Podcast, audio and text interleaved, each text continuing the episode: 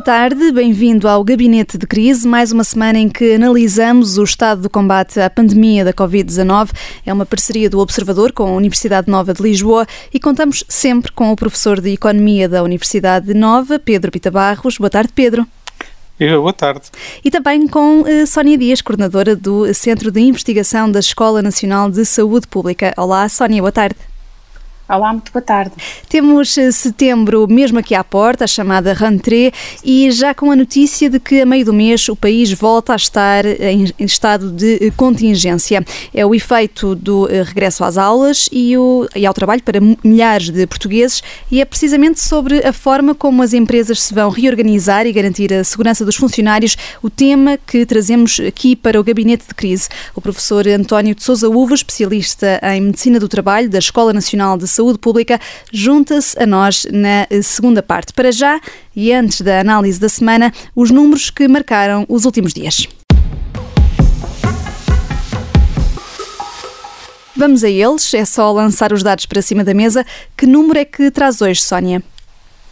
Uh, o meu número hoje é o 59%, portanto é uma percentagem que corresponde uh, àqueles que responderam que no regresso à normalidade gostariam de fazer teletrabalho em termos parciais na sua atividade profissional.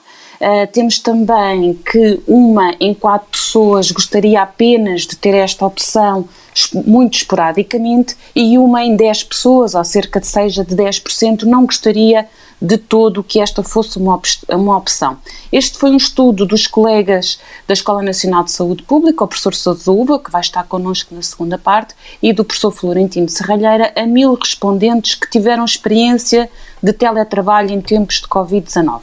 A questão do teletrabalho deverá ser pensada, de facto, de forma mais consistente, pois foi uma modalidade que grande parte dos trabalhadores vivenciou no momento de confinamento, mas que poderá ser novamente bastante utilizada nos tempos que se avizinham, e neste sentido há outros dados do questionário que se podem realçar, tais como, por exemplo, que metade dos inquiridos revela que trabalhou mais horas do que habitualmente, que 40% considerou não ser possível desligar-se do trabalho para poder descansar e uma percentagem semelhante considerou que as exigências do trabalho são maiores quando se está em teletrabalho. Estes resultados estão em linha com outros estudos que referem que, na maioria das situações, os trabalhadores trabalham mais tempo do que o previsto e em condições menos adequadas do que aquelas que existem nos escritórios ou nos seus locais de trabalho. E, portanto, para terminar, dizer que, de facto, no teletrabalho podem haver situações uh, por exemplo, como a desadequação do mobiliário, com mesas e cadeiras uh, das casas, assim num exemplo bastante prático, que não foram pensadas exatamente para se passar, por exemplo, oito horas diárias em trabalho, ou até a utilização de equipamentos portáteis como computadores e tablets que também estão desadequados e aquilo que nós ouvimos muito falar na, na dificuldade de conciliar as exigências de um longo período de trabalho com, por exemplo, ter que lidar com os filhos menores enquanto estudam ou trabalho e até algumas pessoas que lidaram muito mal em termos mais da saúde mental com o isolamento que o teletrabalho muitas das vezes traz. Portanto, todas estas questões constituem um grande desafio para a medicina do trabalho e de todas as áreas relacionadas com a saúde dos trabalhadores. E, ah. portanto, é algo que temos que ter em atenção. São várias as perguntas que vamos poder fazer ao professor António de Souza Uva, precisamente também sobre essa matéria. E o Pedro? O Pedro traz-nos eh, números sobre repetições? É, eu trago o número 2 esta semana, e é o número 2 de segunda vez. E isto porque começamos a ver pela segunda vez algumas decisões públicas e alguns acontecimentos. Vamos ter novamente um estado de contingência em todo o país, ainda não é, não é novamente aquela lógica de confinamento forte como foi em março-abril, é bom que seja claro que não é confinamento, é só, só estado de contingência, é, é o retomar dos encontros entre os políticos uh, e os técnicos no, no Infarmed, não quero as reuniões do Infarmed, uh, foi a notícia do primeiro caso de segunda infecção confirmada em, em Hong Kong, e portanto tudo isto nos começa a trazer uma sensação de que estamos a reviver algo por, por qual já passamos. Uh, no caso do estado de contingência, temos que ter o cuidado de pensar o que é que vão ser as respostas para o caso de haver subida de casos e de saber como é que vamos identificar cadeias de transmissão. Vai também trazer a necessidade de nós começarmos a tornar claro o que é que aprendemos com o que se passou depois de maio, quando se saiu do desconfinamento. Como cidadãos, que têm a sua vida normal, mas também para as empresas e para os trabalhadores. Os encontros do Infarmed é também um sinal de que o processo de transferência de informação que era suposto acontecer depois das outras reuniões serem terminadas não funcionou bem, ou é sinal de um novo, da necessidade de um novo consenso político para medidas que venham a ser necessárias? Será esta segunda vez das reuniões eh, serão mais utilizadas para combate político do que foram da primeira ou não? Portanto, temos várias perguntas que vão surgindo aqui. Talvez o mais importante desta segunda vez é, no caso da reinfecção, também uh, dizer que foi numa pessoa sem sintomas, que fez um teste por ir viajar, e, portanto, de certa forma, o notável até agora, nesta segunda vez da reinfecção, é que depois de vários milhões de casos, um pouco por todo o mundo, só agora se ter encontrado uma segunda reinfecção clara, e, portanto, em vez de ser motivo de alarme, devia ser quase motivo de descanso de só agora estar a surgir. Qualquer forma, o número 2 acaba por ser muito o número de, desta semana, por isso estamos a revisitar coisas pelas quais já tínhamos visto e já tínhamos discutido no passado. E essa sensação de estarmos a reviver alguns dos receios do passado coincide com esta entrada no outono, eh, com o receio da segunda vaga e também, eh, ao nível político, com eh, as negociações para o orçamento do Estado que recomeçaram agora. Vamos agora para a análise da semana, uma semana muito marcada primeiro por médicos e governo em pé de guerra, depois de uma tentativa de tréguas, mas a paz não durou nem 24 horas. Ainda tudo por causa da gestão do surto no lar de Reguengos de Monsaraz. Foi o bastonário da Ordem dos Médicos quem pediu para ser recebido por António Costa, depois do vídeo de uma conversa privada com jornalistas do Expresso ter chegado às redes sociais. Ouvimos o Primeiro-Ministro chamar cobardes aos clínicos. Do encontro em São Bento saíram Costa e Miguel Guimarães, lado a lado, mas o bastonário não gostou da comunicação pública das conclusões desse encontro. Considera que o chefe de governo não se retratou da mesma maneira que o fez em privado, que não foi eh, fiel. Pedro Pita Barros, como é que olha para este conflito? Parece-lhe grave que não tenha sido devidamente ultrapassado? Eh, parece-me grave, pelo menos, que haja estas divergências eh, tão claras, ou pelo menos esta manifestação de divergência tão claras sobre questões que deviam ser resolvidas de, de, uma, de uma, forma mais, mais, não diria mais privada, mas pelo menos mais acordada em muitas partes. O fazer uma reunião no final da qual uh, o resolver de um mal-entendido resulta num outro mal-entendido, não parece grande solução. Agora, dentro, para a situação em si, temos uma parte que me parece relevante e uma parte que eu acho que é muito acessória, a, a tal chamada espuma dos dias. A parte mais relevante é como é que nós lidamos com o processo de aprendizagem dos surtos. Uh, e nós sabemos que isso vai existir uh, ao longo do tempo, nos próximos meses, uh, surtos aqui e ali que vão ter que ser resolvidos e provavelmente alguns vão criar tensões deste género. A parte que que é a parte das dias? Não me pareceu que o, que o Primeiro-Ministro tenha chamado cobardes a todos os médicos. Eu acho que ele estava num contexto, que foi possível perceber, de provavelmente um ou um, dois médicos específicos, eh, naquele caso, daquele surto específico, eh, não terem tido o comportamento que lhe tinha sido solicitado. E isto coloca, eh, se olharmos desta forma, coloca toda esta polémica num contexto de como é que se geriu um surto, mais do que uma afirmação geral. E daí eu achar que a parte importante aqui, a lição a tirar daqui, é como é que nós devemos aprender a gerir os surtos, também na componente política e na, também na componente da relação entre a autoridade de saúde e os profissionais de saúde. Neste caso foi os médicos, numa situação futura poderá ser outro profissional de saúde. Eh, e, portanto, pode ser bom nós conseguirmos separar as duas coisas. Agora, é evidente que a parte de eh, discussão política e de sensibilidade de, de, à flor da pele que uns e outros têm, também tem que ser de, gerida neste contexto e tem que ser algo que aí sim politicamente o Primeiro-Ministro e o Bastonário da Ordem dos Médicos têm que arranjar, que arranjar uma forma de se entenderem neste tipo de, de situações. Não? É? Sónia Dias, eh, os médicos têm razão de queixa? Merecem uma posição mais forte de confiança por parte do Primeiro-Ministro, tendo em conta que têm um papel crucial uh, durante a pandemia? E sempre, mas neste contexto em particular? Olha, eu estou completamente, e, e, já até respondendo um pouco à sua pergunta, mas eu, eu acho que eu estou de, completamente de acordo com aquilo que o Pedro acabou de, de referir.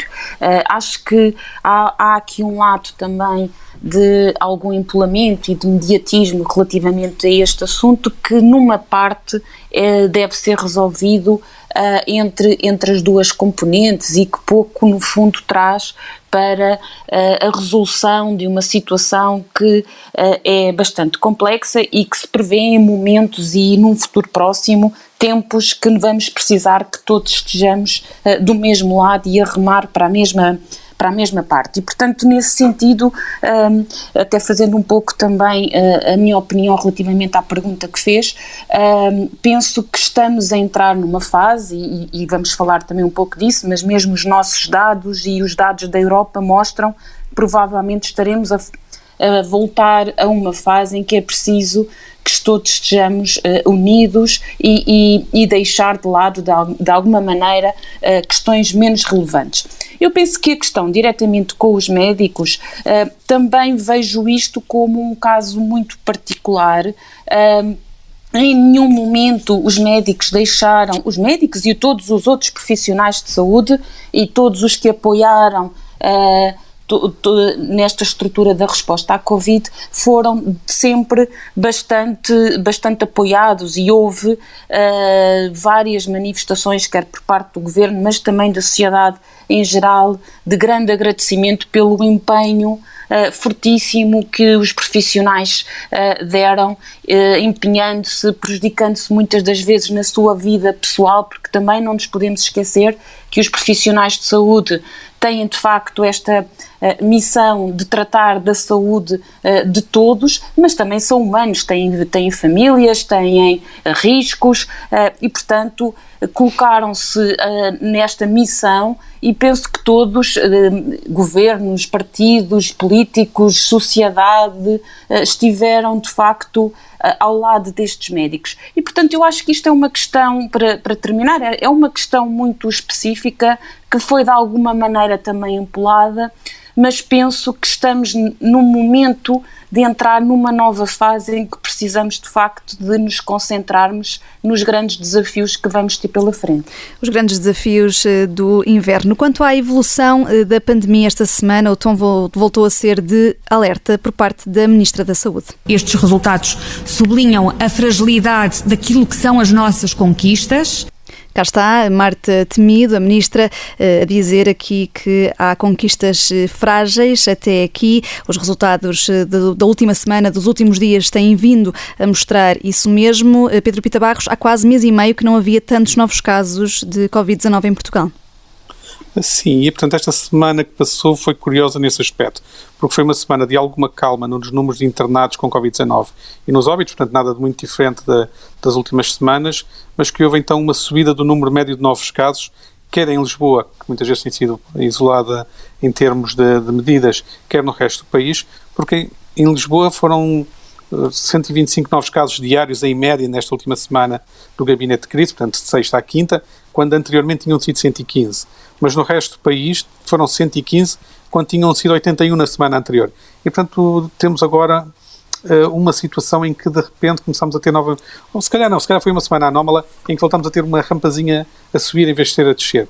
Mas mais importante e provavelmente menos claro do, do que significa é que foi uma semana onde houve mais oscilações de dia para dia. Portanto, tanto fomos a um valor relativamente baixo, como depois fomos a valores relativamente elevados, chegando quase aos 400 no, no dia de ontem.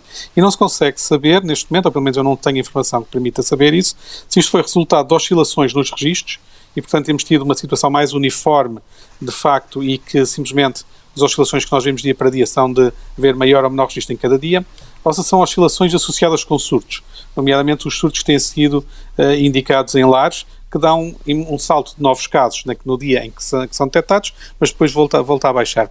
E nós, se calhar, percebermos uh, o que é que é agora esta variabilidade dentro da própria semana, pode ajudar a perceber se estamos a ter uma rampazinha crescente, de repente, que é difusa e um pouco por todo lado, uh, ou se são a tal situação de surtos que são relativamente localizados, relativamente mais numerosos do que foram uh, nas semanas anteriores, seja em número de surtos, seja no número de pessoas afetadas em cada surto, e o que é que está aqui a passar. E essa é a parte importante para depois perceber que políticas poderão ser adotadas. E vamos é ver curioso. na próxima semana se também os corredores aéreos, eh, o facto de Portugal ter sido integrado Exato. nos corredores aéreos do Reino Unido também vai ter aqui algum reflexo uh, ou não. Uh, Sónia Dias, uh, e os casos do, do norte do país estão a conhecer aqui uma nova evolução? É de preocupar?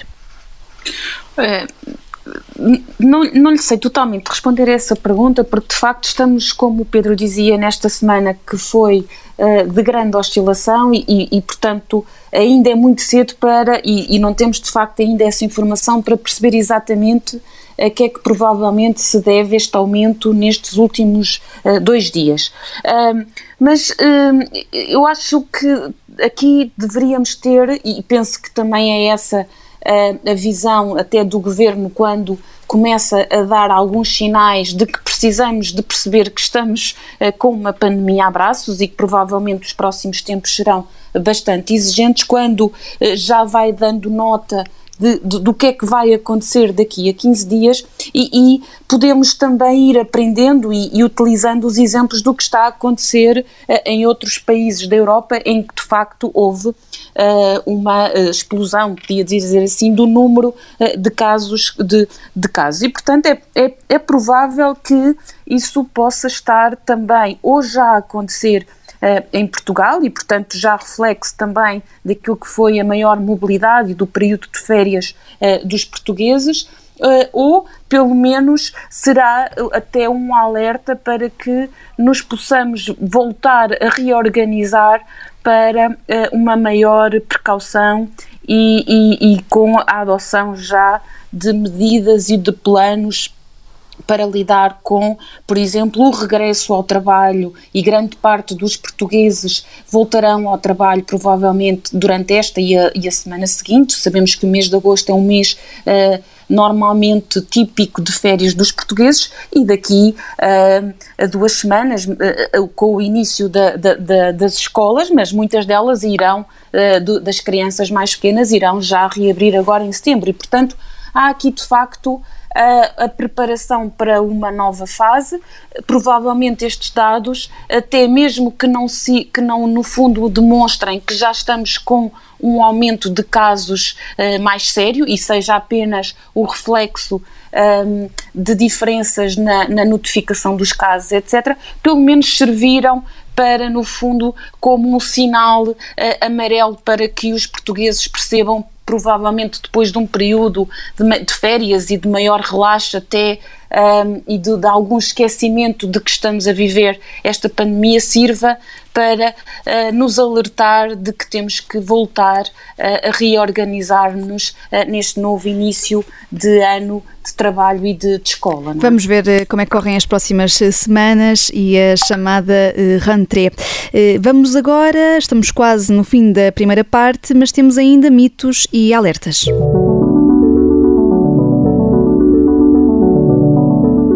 Hoje eh, vamos desmistificar e alertar as duas coisas. Eh, Sónia, hoje traz um mito. Uh, por acaso, Vanessa, trago um alerta. Ai, um alerta. É, sim, sim. que é a, a, a, ideia de fumar, incluindo cigarros eletrónicos, aumentam o risco de contrair Covid-19. Uh, portanto, nós não tínhamos ainda dados muito conclusivos sobre a associação entre fumar o usar cigarros eletrónicos uh, e o maior risco de contrair Covid, embora fosse expectável que fumar diminuísse a imunidade e aumentasse o risco de contrair esta doença, como se verifica em associação com outras. Mas mais recentemente um estudo conduzido numa universidade americana, baseado numa população de jovens residentes nos Estados Unidos e com informação recolhida já durante a pandemia, concluiu que o risco de contrair a Covid-19 entre jovens que fumam cigarros eletrónicos é 5 a 7 vezes superior aos que não usam este tipo de cigarros. Uh, e assim, apesar de os jovens acreditarem que pela sua idade estão mais protegidos do vírus e dos seus efeitos e sintomas, este estudo demonstra que isso não é verdade para os jovens que fumam cigarros eletrónicos ou até os que fumam cigarros tradicionais, que têm um risco mais elevado. E não é um ligeiro aumento, é de facto um aumento uh, bastante elevado. Eh, por outro lado, outros estudos sugerem que parar de fumar pelo menos até 4 semanas já melhora a função imune dos pulmões, o que ajuda a reduzir o risco de desenvolver a doença e as complicações do vírus. Portanto, temos aqui uma boa razão para uh, procurar deixar de fumar. Um bom alerta e uma boa uh, razão para uh, deixar de fumar. O Pedro, Pedro é que traz um mito e sobre o teletrabalho. Enfim, podemos pôr entre mito e alerta. E a, e foge um pouco à tendência de olhar apenas para os efeitos da doença enquanto tal. É a lógica do teletrabalho, é, é reduzir os riscos da, da Covid-19 para, para as pessoas.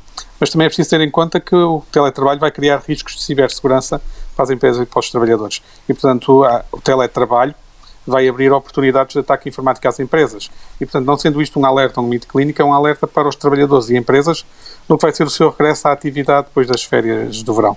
E, portanto, esquemas que procuram obter informação indevida, como acesso a contactos a clientes, ou informações internas da empresas, passwords, sistemas de phishing, ou aqueles sistemas que agora, se uma pessoa carregar num link, encripta o disco de computador para depois pedir de resgate, tudo isso pode ser facilitado pela lógica teletrabalho e para as pessoas estarem a utilizar muito mais comunicações remotas do que antes.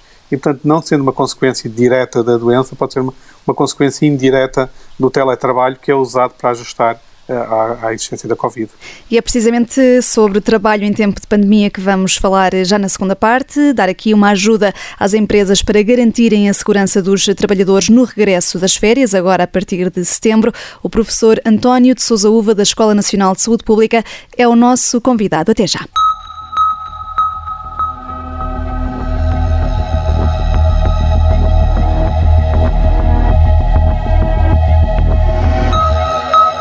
Estamos de volta para esta segunda parte. O gabinete de crise continua aqui reunido com os membros residentes, Sónia Dias e Pedro Pita Barros, que não vão de férias porque há uma pandemia com uma evolução que é preciso analisar todas as semanas. Daqui a pouco junta-se a nós o professor da Escola Nacional de Saúde Pública, António de Souza Uva. Primeiro, e porque também precisamos delas, as notas de esperança.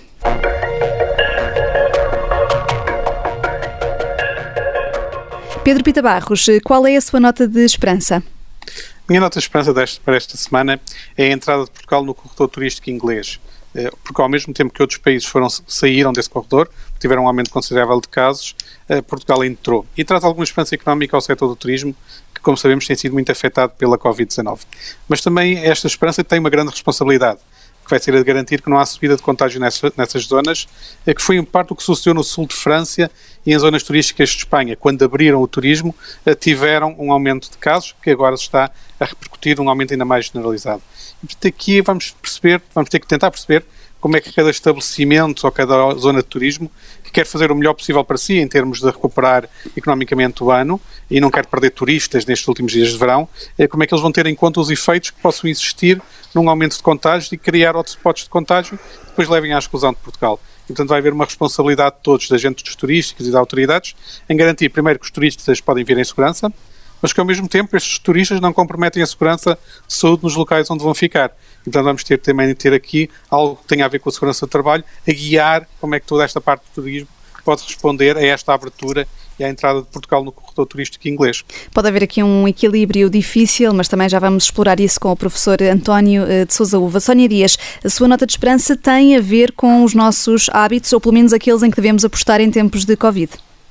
Exatamente, e portanto enquadra-se, a minha nota de esperança enquadra-se no momento em que o verão está a terminar e vamos regressar, muitos de nós, ao trabalho, com a abertura das escolas. É importante reforçar assim que parece haver cada vez mais evidência científica de que um estilo de vida saudável pode contribuir para reforçar as nossas defesas naturais do nosso organismo. E, portanto, conseguimos, de alguma maneira, com esta evidência, ter uma parte ao nosso alcance para nos mantermos saudáveis e também podermos gerir a nossa saúde não só física, mas mental e emocional e sabemos que nestes tempos de Covid isto é uma parte uh, importante e ainda mais para nos prepararmos para aquilo que poderá ser eh, uma tal segunda vaga que possa então surgir no outono e inverno. Esta semana saiu uma notícia no New York Times que relata dois estudos que demonstravam que atletas ou praticantes de atividade física com alguma intensidade obtinham maior imunidade, por exemplo, relativamente com a vacina contra a gripe, do que as pessoas menos ativas. Tínhamos também exemplos de alguém que, tendo estado infectado, porque tinha um estilo de vida mais saudável, uh, conseguiu de alguma maneira uh, ter efeitos menos uh, fortes na, na, na, na, gestão da doença. E, portanto, uh, temos boas razões para procurar iniciar ou manter estratégias para uma alimentação saudável, forma física, deixar de fumar ou até melhorar o nosso sono. E isto poderão ser estratégias preventivas importantes para alcançarmos uma melhor defesa contra o SARS-CoV-2. Notas de esperança que levamos para o fim de semana, um bom pretexto para passear e fazer exercício. E agora sim, o convidado desta semana que se junta a esta nossa mesa virtual do Gabinete de Crise, António de Sousa Uva, professor da Escola Nacional de Saúde Pública e especialista pela Ordem dos Médicos em Medicina do Trabalho. Boa tarde, bem-vindo ao Gabinete de Crise. Boa tarde. Eh, Doutor António de Sousa Uva, vamos falar da segurança no trabalho em tempos de pandemia neste programa, mas não posso deixar de lhe perguntar sobre este episódio que marcou a semana, o atrito entre os médicos e o Primeiro-Ministro. O que é que correu mal aqui, para além das críticas privadas aos médicos que chegaram a público, com António Costa a usar o termo cobardes? Ah, são atritos, sabe, na, na, minha opinião. Eu acho que não devemos desfocar a nossa atenção numa, num momento em que necessitamos de concentrar esforços e não divergir, não é? Como dizem agora com, com a anglofonia, são fight divers, não é? São, são fé diver, são são aspectos que eu acho que não, devemos, não nos devemos centrar de, de, forma muito focada. E já agora, o que é que pensa do regresso das reuniões de especialistas e políticos no Infarmed? Tudo que contribua para a informação e a transmissão dessa informação e o acesso facilitado a essa informação é positivo. E as reuniões de Infarmed têm umas, uma característica, eu nunca lá tive presente, mas têm uma característica muito própria, que é juntar pessoas de inúmeras uh, origens e esta abordagem transversal uh, é sempre positiva, na minha opinião. Uhum. Passamos agora para o eh, tema central deste gabinete de crise. As férias estão a acabar e, apesar de o país voltar a entrar em estado de contingência a partir do dia 15 de setembro, acredita que os trabalhadores vão regressar às empresas? Eles já lá estão. Aliás, Mas muitos ainda estão em casa. Uhum.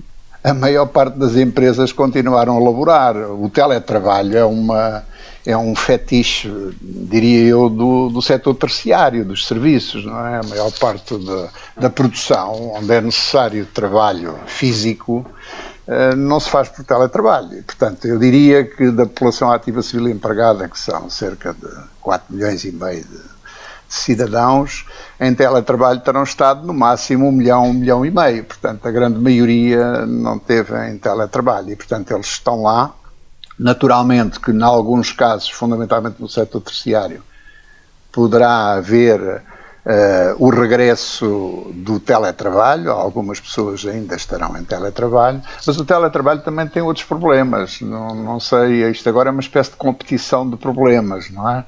E, portanto, uh, a maior parte das empresas mantiveram a elaboração principalmente aquelas onde nós habitualmente em saúde ocupacional Uh, isso é uma coisa muito antiga, adapta-se muito bem agora à, à, Covid, não é? Às vezes chamam macho Covid, a Covid é, é fêmea, não é? A Covid.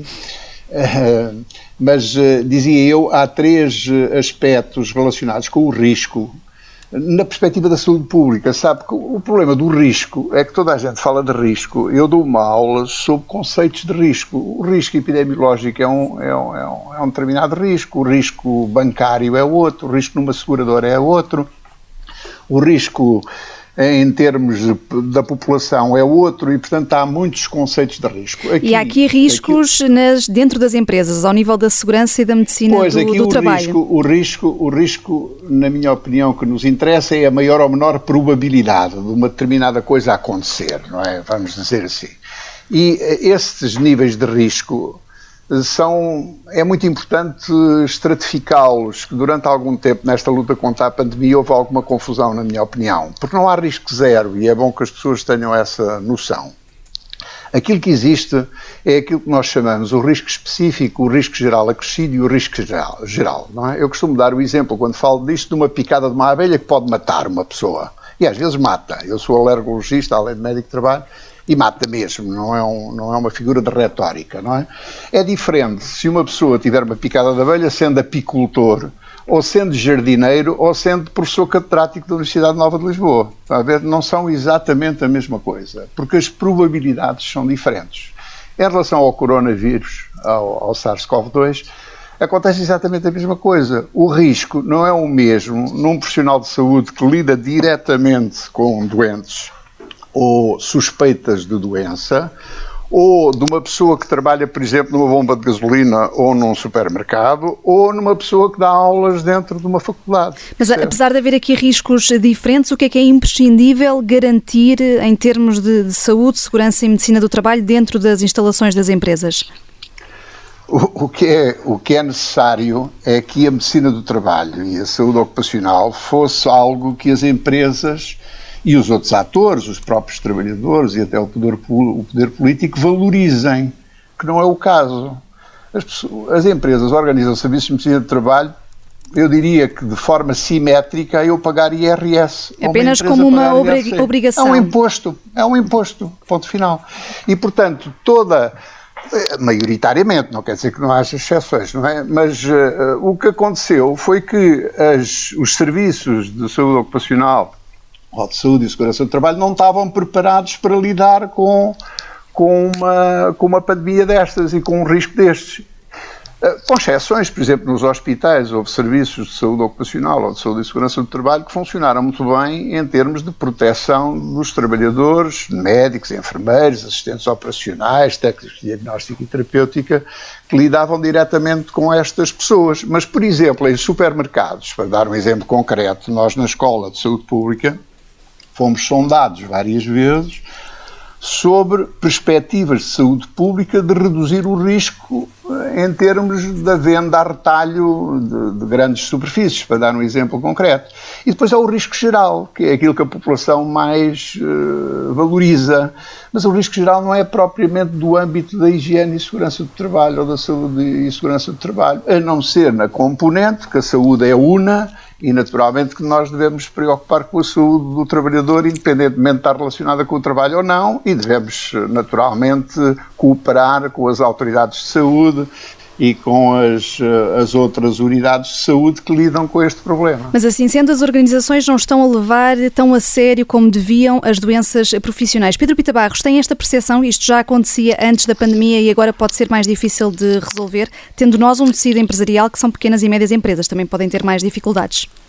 Sim, de, de, alguma forma esse negligenciar uh, tem, tem existido, mas é preciso distinguir uh, muito entre as grandes empresas que têm capacidade para poder ter sistemas de medicina de trabalho e pensar na, na segurança do trabalho de uma forma e as pequenas e médias empresas, uh, e sobretudo as muito pequenas empresas, empresas de base familiar que tenham 4, 5 pessoas apenas, eh, muito dificilmente conseguirão, só por si, eh, ter capacidade sequer de pensar o que é que significa eh, agora uma proteção no, contra a Covid-19 e numa lógica de, segurança no local de trabalho e numa lógica de medicina de trabalho, o que é que possa ser para eles isso. E aqui a questão que se coloca é como é que se pode ajudar neste momento as pequenas e médias empresas a estarem alerta e a conseguirem ter alguma capacidade de ação nessa área, sendo que muitas vezes a nossa forma de pensar está muito ligada a como as grandes empresas funcionam. Eh, e dá-me a impressão que deverá ser muito diferente. Eu não conheço muito bem uh, como é que isso poderá se fazer, mas provavelmente o é António pergunta, Sousa Uva tem boas ideias. É uma pergunta para o Dr. António de Sousa Uva, precisamente. Aqui, tendo em conta que o grosso do tecido empresarial português são as PMEs, uh, o que é que elas podem fazer uh, a este âmbito, é, neste âmbito da medicina do trabalho? Esse problema já está identificado há décadas. Eh, no nosso país, em números redondos, mais de 95% das empresas são microempresas, têm a nove ou menos trabalhadores e empregam mais de um terço da população ativa civil empregada. Portanto, eles podiam ser muitas e empregar eh, pouca gente. E isso é um problema muito complexo, porque a maior parte dessas empresas não têm sequer nenhuma cultura de saúde e segurança do trabalho, como, como, como é de esperar. São um pequeno café ou uma, uma pequena oficina que, que o próprio patrão é um dos dois trabalhadores que abre e fecha a loja, é natural que sinta grandes dificuldades em, em, em dedicar alguma atenção a, a, este tipo de matérias. E aquilo que eu julgo que fazem é mimetizar o que os amigos ou o que ouvem ou o que leem nas, nas normas da Direção-Geral da Saúde e vão improvisando por mimetização e não propriamente por, eh, por mas, consciencialização mas deveria, deveria ou por haver cultura aqui algum, do risco, está a ver? Uhum. Deveria haver aqui algum tipo de apoio do Governo extra para estas questões da, da medicina do trabalho?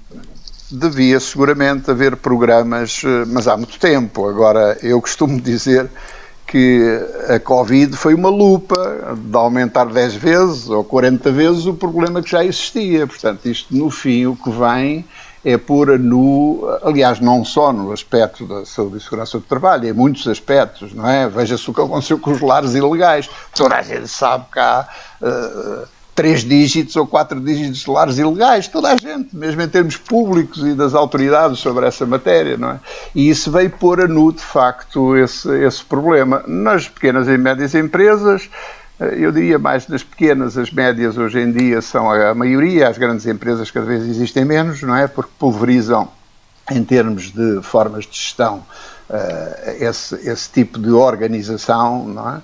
E uh, as, as, pequenas empresas são a maioria e são elas que têm a grande dificuldade. E todos nós tropeçamos nisso, entre comas, não é? Quando vamos comprar uma bilha de gás, quem usa bilhas, ou vai abastecer o automóvel de uma bomba de gasolina, ou vai ou vai a um, a um café ou um pequeno restaurante, percebe-se deste tipo de, de, problemas que sempre existiram e que agora a Covid amplifica, não é? Mas esse apoio extra por parte do governo poderia traduzir-se em quê? Eh, em dinheiro, em, eh, em formação, em quê? Fundamentalmente, na minha opinião, eh, era necessário criar condições para que fosse mais fácil o acesso a medidas de gestão do risco. E isso faz-se de muitas maneiras, não é? Faz-se diferenciando, por exemplo, essas pequenas empresas com ajudas pecuniárias, faz-se diferenciando essas pequenas empresas com formação específica através de vários eh, modos sobre, sobre esta matéria, empoderando um pouco mais as pessoas mas eu não vejo grande preocupação governamental, devo dizer, com essa matéria, não é de agora. Agora deveria haver um bocadinho mais do que havia antes, que era quase nada, não é?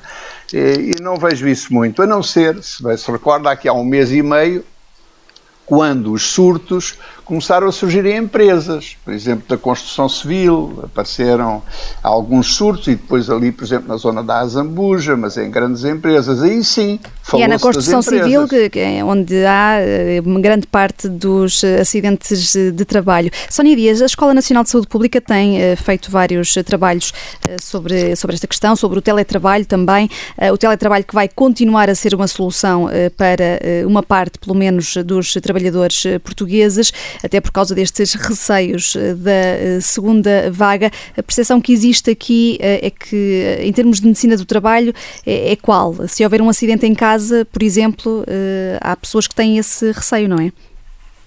De, de, se está, de, se o local de trabalho passou a ser o seu local de casa, é isso? Exato. Uma preocupação com os acidentes de trabalho em casa.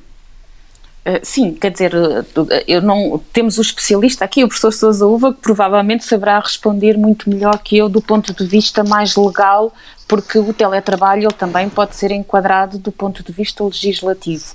Uh, e grande parte das empresas provavelmente estarão a fazê-lo quando os seus trabalhadores uh, optaram por, essa, por essa condição, não é? E, portanto, nesse sentido, o teletrabalho pode e está legislado e, portanto, terá toda essa proteção, mas como, como o António dizia, quer dizer, há aqui uma série de questões relacionadas com o teletrabalho e que têm a ver muitas das vezes com a própria saúde dos trabalhadores, que muitas das vezes são descuradas, como uh, por exemplo, uh, os materiais que estão disponíveis, como os computadores, os tablets, as secretárias, as cadeiras, a proteção do seu tempo livre, quer dizer, há aqui uma série de questões que foram, uh, no fundo, de alguma maneira descuradas numa primeira fase em que fomos os que tiveram essa possibilidade, uh, quase obrigados no, no, bom sentido, mas fomos todos para casa e todos os que podiam trabalhar de casa o fizeram quase como uma solução um, imediata, mas provavelmente levantar-se-ão também aqui questões extremamente interessantes e complexas nas questões do teletrabalho que são possíveis de, de, de serem resolvidas e ponderadas uh, futuramente se o teletrabalho passar a ser uma componente mais uh, frequente de atividade profissional. Então vamos imaginar, António de Sousa Uva, uh, que eu estou em teletrabalho, tenho um acidente nesse contexto, que capacidade de intervenção é que a minha entidade patronal pode ter dentro de minha casa? Nenhuma. Nenhuma. Eu não vou, eu não vou abordar os aspectos de direito do trabalho, porque não sou jurista, apesar de hoje em dia já sou um bocadinho de tudo, não é? Sou multidisciplinar internamente. Mas é? se eu tiver um acidente. Mas, mas isso coloca, é um, é um acidente de trabalho, seguramente, estando em, em teletrabalho. O problema é que a caracterização, em termos jurídicos, chama-se caracterização pelo acidente de trabalho, envolve naturalmente grande complexidade, porque é num espaço eh, que é oculto, que, não, que, que, nós não temos acesso. Eu, como médico do trabalho, eu não tenho acesso. Quer dizer, eu, se alguém tiver a trabalhar em casa, é suposto que eu conheça as condições de trabalho e a atividade que a pessoa faça, porque só assim é que posso prevenir riscos profissionais. Nós, por exemplo, no no inquérito que fizemos na Escola Nacional de Saúde Pública, no, no barómetro, constatamos, para dar um exemplo concreto, que apenas um dígito magro de pessoas a empresa pagava as comunicações. Ora, se eu estou a trabalhar em casa, as comunicações têm que ser pagas pela empresa. Todo o equipamento tem que ser pago pela empresa. Eu até vou mais longe. Uma boa cadeira para trabalhar tem que ser pago pela empresa. Uma, a mesa onde eu trabalho tem que ser pago pela empresa. E, e, isso coloca questões muito complicadas. O teletrabalho existe há, há 60 anos, 40 ou há 50 anos. Olhe, por exemplo, nos média, na comunicação social, onde as pessoas fazem essas peças, mas isso abrangia uma percentagem ínfima de pessoas. Hoje em dia isso coloca problemas muito complicados, até porque as empresas, naturalmente, servem para criar riqueza, constataram que isso até é bom. Os trabalhadores em casa trabalham a mesma coisa ou mais ainda, não é? A gente poupa na renda de casa, na água, na luz, no papel higiênico, na cera, em tudo, e portanto é bué, entre comas, não é? Para, peço Te, desculpa uh, da, da, brincadeira com as palavras. temos, temos, seguramente, temos seguramente vários eh, desafios coloca pela frente. problemas complicadíssimos, na minha opinião, que têm que ser vistos em termos de segurança de trabalho, mas também em termos de direito de trabalho. Uhum. António portanto, de Sousa Uva, muito obrigada por nos ter ajudado a perspectivar como é que vai ser esta rentrée para empresas e trabalhadores, a esclarecer dúvidas e aquilo que também não pode eh, falhar. O especialista em Medicina do Trabalho e professor na Escola Nacional de Saúde Pública. Muito obrigada mais uma vez. Obrigado, eu. Estão eh, quase aí de volta as lides profissionais. Setembro está à porta, voltam as rotinas, novas rotinas em casa e no trabalho, mas eh, longe vão os tempos de ser comodantes. É o novo normal, como canta Sérgio Godinho, que faz nos próximos dias 75 anos e está prestes a completar 50 de carreira. Cantou a revolução que libertou Portugal da ditadura, canta agora esta revolução tão diferente, tão inesperada, ainda em curso, com as reflexões de todos nós e os lembretes destes novos dias que vivemos. Boa tarde, até para a semana.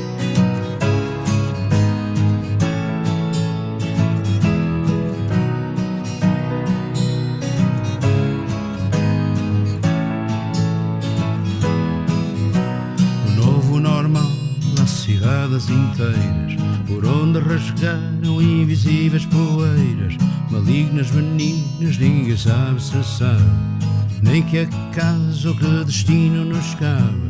O novo normal é terreno minado de acasos. O novo normal é terreno minado de acasos. No novo normal caem corpos à sorte, em valas comuns, no silêncio da morte, cortada somente por soluços distantes Longe vão os tempos de seco mudantes. No novo normal nunca nada vai ser nunca igual. No novo normal nunca nada vai ser nunca igual. Dadas as circunstâncias, mantenha as distâncias, respeitos e espaços, controla-se as ânsias de beijos e abraços, refreia as audácias e as inobservâncias. Escolha bem as audácias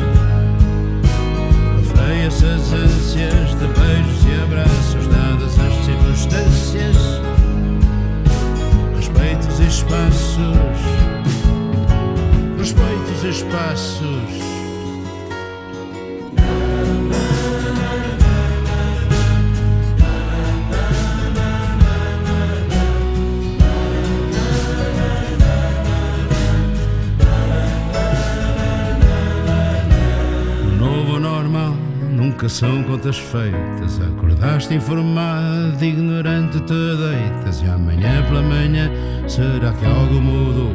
Tudo não passou de um pesadelo fugaz. Uma história do medo, largada ouvida em segredo. Uma história do medo, largada ouvida em segredo. No novo normal, grandes filas de fome não estão desgastados até deixar de ter nome. Até que o medo não tenha racionais fundamentos. E seja só um buraco negro no céu, um horizonte de eventos, memorial do que se viveu. Um horizonte de eventos, memorial do que se viveu. Dadas as circunstâncias, mantenha as distâncias, as ânsias de beijos e abraços, refreia as audácias, as inobservâncias. Escolha bem as audácias, refreia as ânsias de beijos e abraços, dadas as circunstâncias, respeite os espaços respeita os espaços